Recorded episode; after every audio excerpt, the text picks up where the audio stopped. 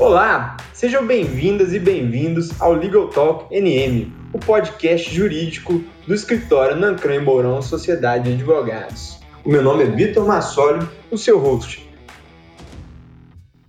Olá, sejam bem-vindas e bem-vindos a mais um podcast Legal Talk NM, podcast jurídico do escritório Nancran Mourão Sociedade de Advogados. Estamos de volta aqui com um tema hoje sensacional. A gente vai voltar com a carga total falando aí da construção civil, antes, durante, depois da pandemia, quais são as perspectivas que nós temos. Eu estou com dois convidados aqui de peso, muito bem-vindos, tá? Luiz Gustavo Castro, ele é formado em Economia na PUC Minas, fundador da consultora Castro e Melo e da M Castro Incorporações e Participações, e fundou jovem consultora, né, Luiz? Com 21 anos. Dá um olá aí para nós.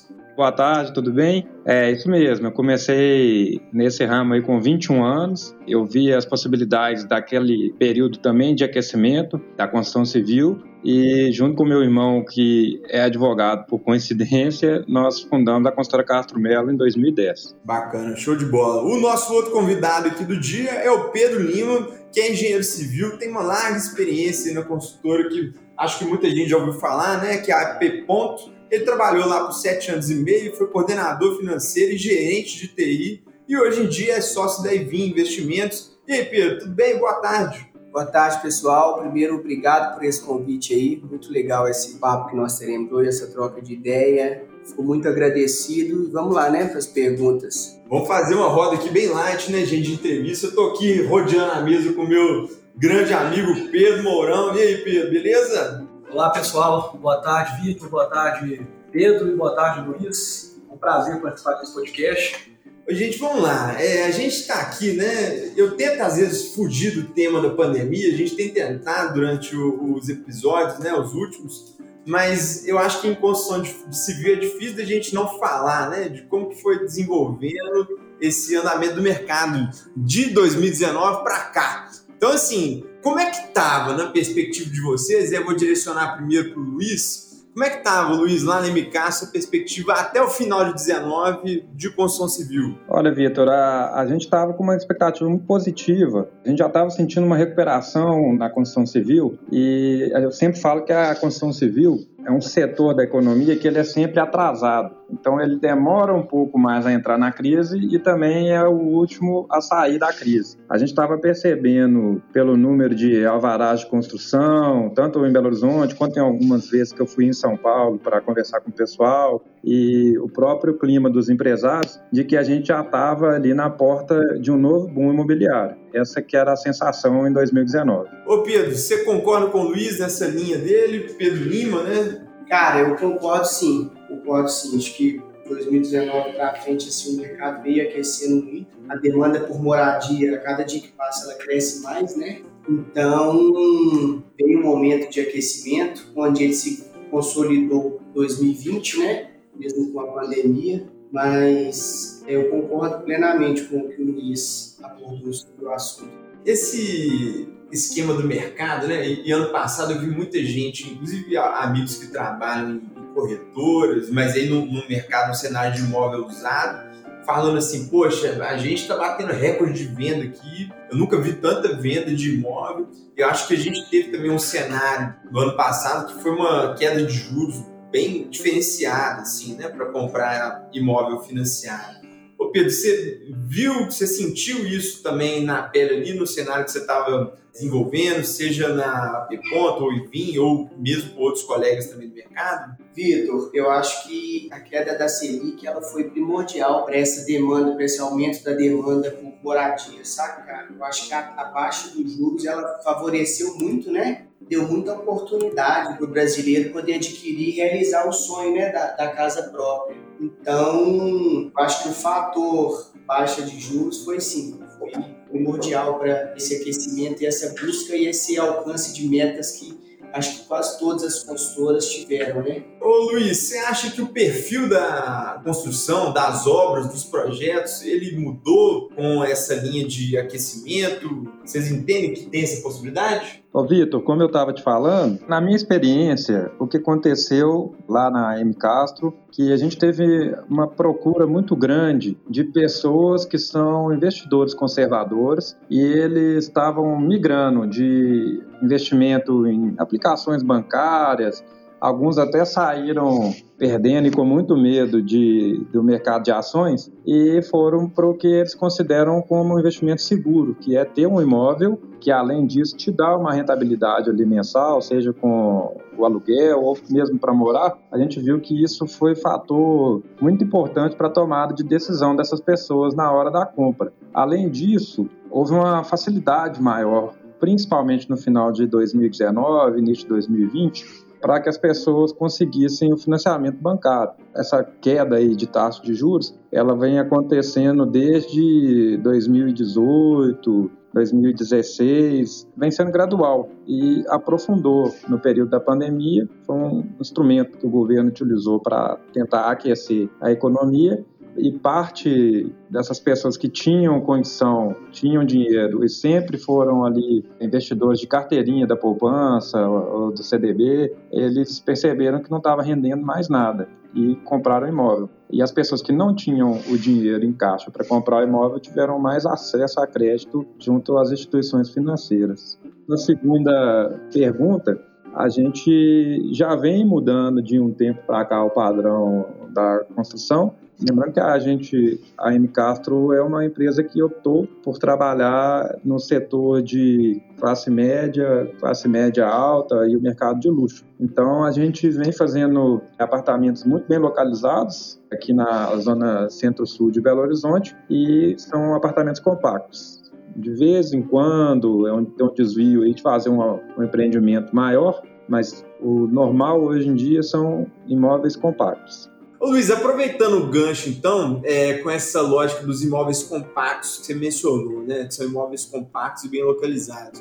Eu tive já a oportunidade de ver né, algumas, alguns materiais aí que você mostrou de um imóvel 2.0, né? Que teria essa lógica de ser imóveis compactos, mas também com essa carga de localização, praticidade para um homem moderno, né? Então, essa tendência, ela permanece mesmo com esse cenário durante e pós-pandemia? Por que, que eu pergunto isso? Porque muita gente, às vezes, está em busca, às vezes, por mais espaço, né? Com essa lógica de ficar recluso, etc. Você tem alguma ideia de modificação desses projetos? Olha, Vitor, nós seguimos e a gente ainda confia que essa tendência de imóveis compactos, ela veio para ficar. As pessoas elas querem ter acesso à cidade. E isso você precisa de morar perto dos principais pontos de cultura, de lazer, de trabalho, de gastronomia da cidade. E hoje em dia, você morar nesses locais com um apartamento muito grande é difícil, porque fica um custo muito alto. Então, a solução para as pessoas, principalmente que ainda estão no início de carreira ou que já estão mais lá na frente, são pessoas que aposentaram ou se divorciaram, que vivem sozinhos, elas querem praticidade. E junto com a praticidade de morar numa localização premiada, as pessoas querem também tecnologia embarcada nos prédios, serviços embarcados. Então, a gente tem proposto sempre áreas de lavanderia, de bicicletário, conveniências já dentro do prédio que a pessoa vai morar, para que ela consiga fazer tudo ali, tentar resolver ao redor, sem pegar trânsito, sem perder tempo no trânsito, ela conseguir resolver a vida dela. Então, mesmo com a pandemia, a gente tem achado que esse é o caminho. A ideia é chegar mais na frente em um tipo de moradia, como você falou 2.0 aí, um tipo de moradia por assinatura, alguma coisa assim que daria para a pessoa a flexibilidade que a vida moderna hoje em dia pede da gente. Então, se você trabalhando hoje no centro da cidade, você vai morar ali e resolver um contrato de aluguel com um dia, para você já mudar daí a dois, três dias já é tendência fazer os apartamentos decorados para quem comprar na mão da consultora e quiser alugar, a gente já vai entregar com todo o enxoval. Então, isso inclui mesa, cadeira, televisão, geladeira. A pessoa entrega, recebe a chave em um dia e no outro ela já pode colocar em alguma plataforma de aluguel. ainda tem uma barreira a ser ultrapassada que ainda tem um pouco de insegurança jurídica sobre isso, nos Airbnbs da vida e tudo, mas se você fizer já o prédio desde o início com essa finalidade, você consegue contornar essa insegurança jurídica que ainda tem sobre o aluguel por temporada. Pedro Mourão falando aqui agora, vou direcionar a pergunta para o Pedro Lima.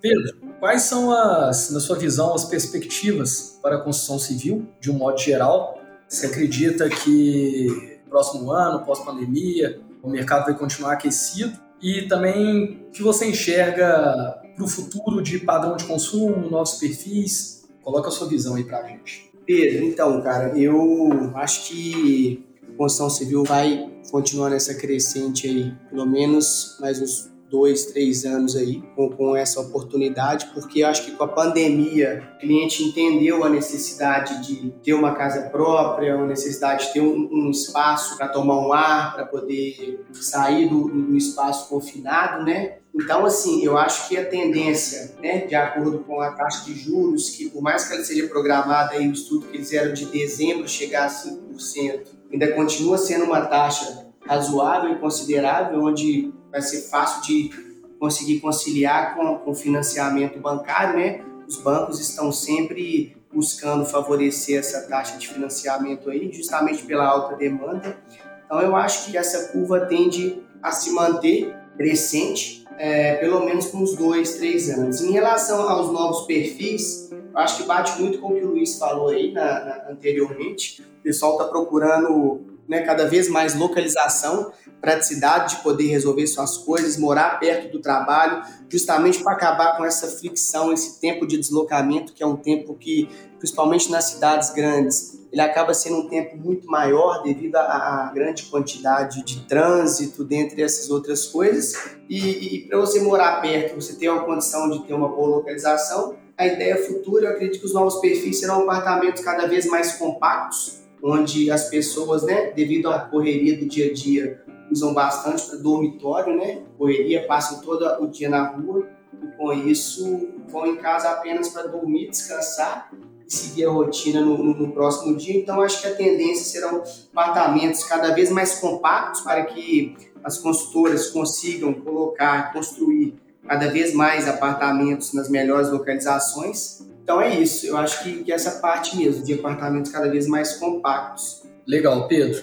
Luiz, você tem a mesma visão que o Pedro? Você acredita que a perspectiva da construção civil para os próximos anos aí continuar em crescimento? Coloca a sua visão aí para a gente em cima dessa, dessa pergunta.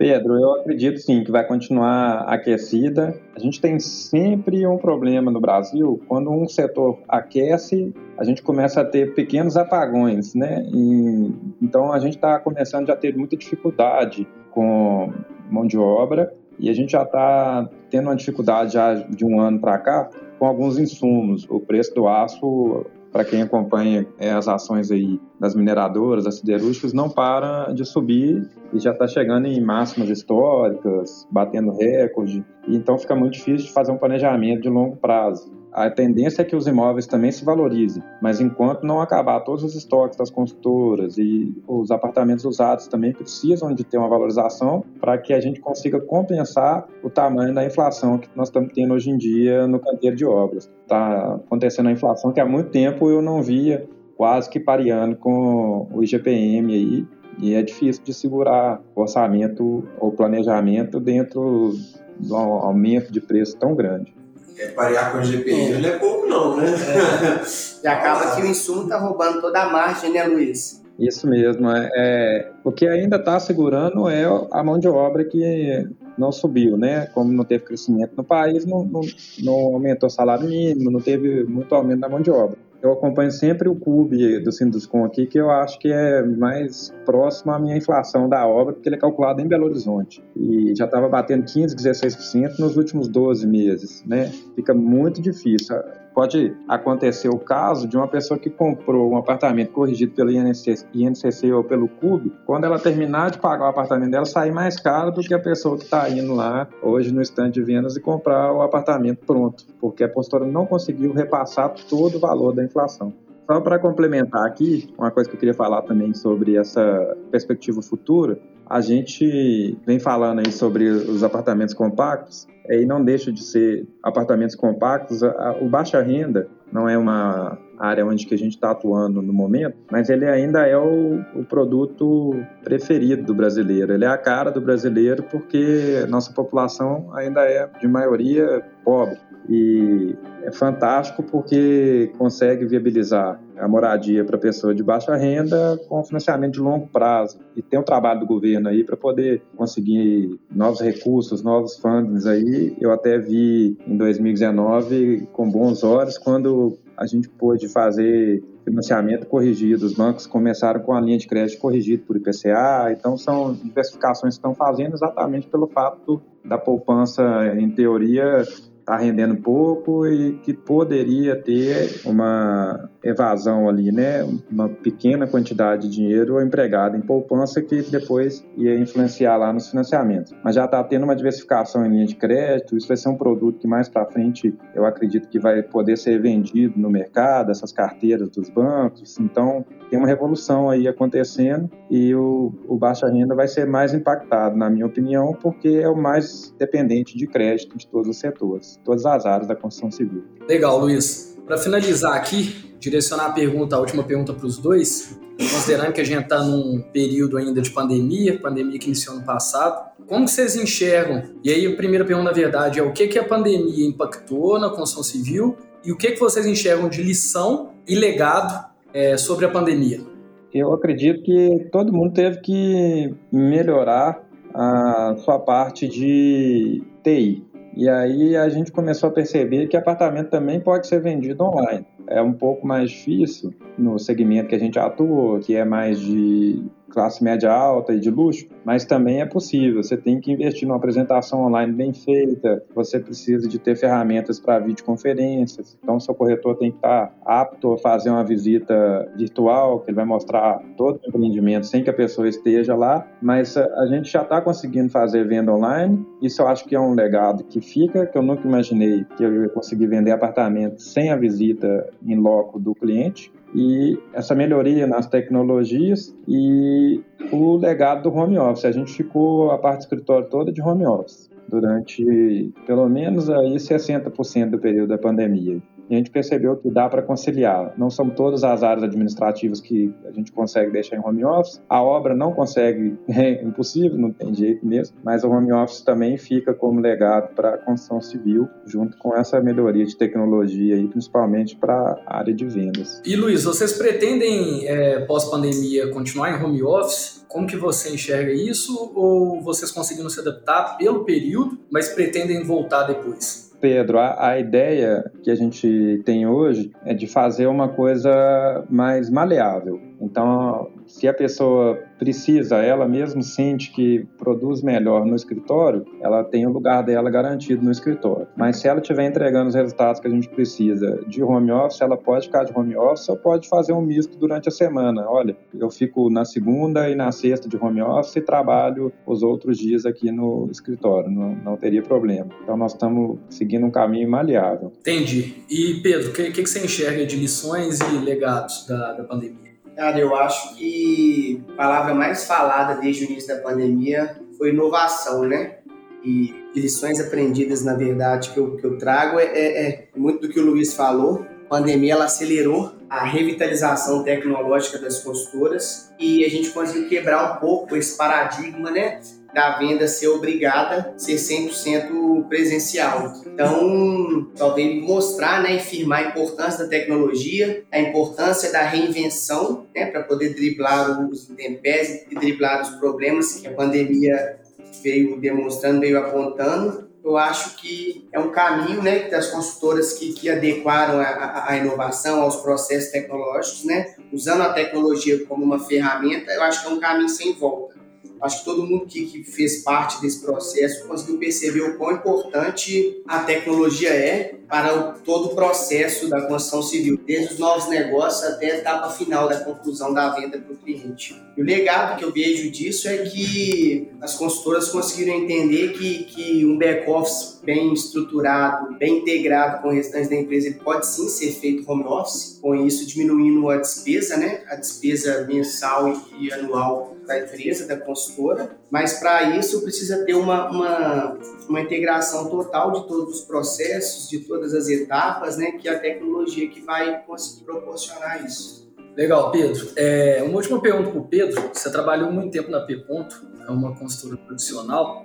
Conta para a gente um pouquinho, agora que você está sócio da IVIM, pelo que o Vitor falou aqui, o nome é IVIM Investimentos. Conta para a gente um pouquinho qual que é o trabalho da IVIM, como que funciona a parte de construção da empresa? Cara, então, a Evin, é, é, nós somos uma empresa onde a gente atua na parte de ativos reais, onde nós conseguimos aproveitar as oportunidades do mercado para poder trazer para os nossos investidores, nossos parceiros, uma rentabilidade maior do que o banco teoricamente proporciona. Parte de construção, que é um dos nossos braços, hoje nós estamos finalizando duas casas duas casas geminadas de São José da Lapa e posteriormente iniciando mais três, onde o nosso foco é poder entregar ao cliente o que ele acha que não conseguiria comprar através de um acabamento de alta qualidade, de um aquecimento solar, de uma área privativa agradável, considerável e paredes divisórias individuais, privilegiando toda a parte de acústica. Então, o foco da Evin é isso e é muito interessante porque a gente consegue apresentar e demonstrar né, para os nossos investidores onde o seu dinheiro está sendo aplicado. Então, é onde que a gente está conseguindo ter muito sucesso, está conseguindo ser, ser muito feliz nisso. E a nossa ideia é continuar dando prosseguimento a essa parte de construção, em paralelo trabalhar com, com os outros braços que a gente está desenhando aqui, com ideia futura de, de chegar à construção do, do, nosso primeiro edifício, né?